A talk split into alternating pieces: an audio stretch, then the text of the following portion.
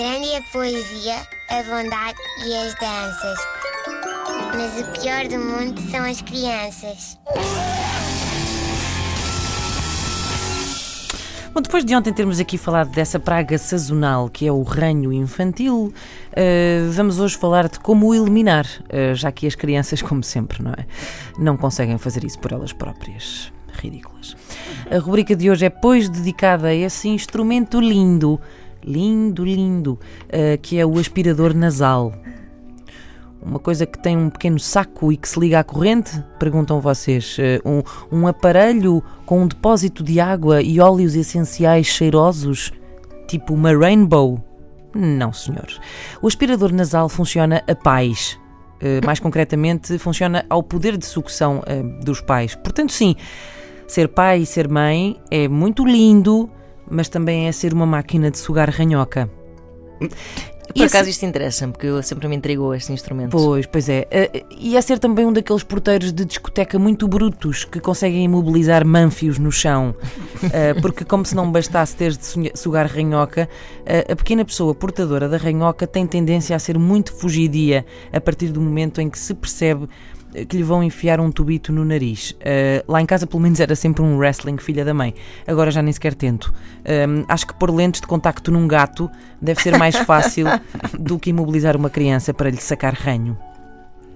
Bom, o dia em que percebes que vais ter de ser uma máquina de sugar ranhoca é como aquele dia em que fazes os impostos pela primeira vez ou recebes a família para o Natal em casa. São tarefas que fazem-nos crescer na vida, não é? Uma pessoa está ali a desempenhar estas missões e a pensar: sim, senhor, sim, senhor, sou um adulto, eu sou praticamente um super-herói, eu sou o super sugador, ou em inglês sou o super sucker, eu sou forte, eu consigo! Claro que isto é aquilo que uma pessoa pensa para esquecer o facto uh, da solução para os problemas do teu filho passarem por teres de pôr a boca num tubo de plástico que vai estar cheio de viscosidade por dentro, não tarda nada Uh, é claro, reparem, meu Deus, o que seria? O mecanismo está feito para não ficar com ranho na boca. Por Pronto, amor de era, Deus. Isso que queria, era aí que eu queria chegar. Por amor de Deus, o que é que estão a pensar? Mas, mas, meus amigos, isto é como aqueles vídeos em que se vêem pessoas a mergulhar dentro de caixas de acrílico em mares infestados de tubarões. Tu sabes que há ali uma barreira hum. entre ti e o perigo. Isso, isso. Mas é sempre assustador. E se isto falha? Perguntam as pessoas com o tubo na boca. Este mecanismo não resulta.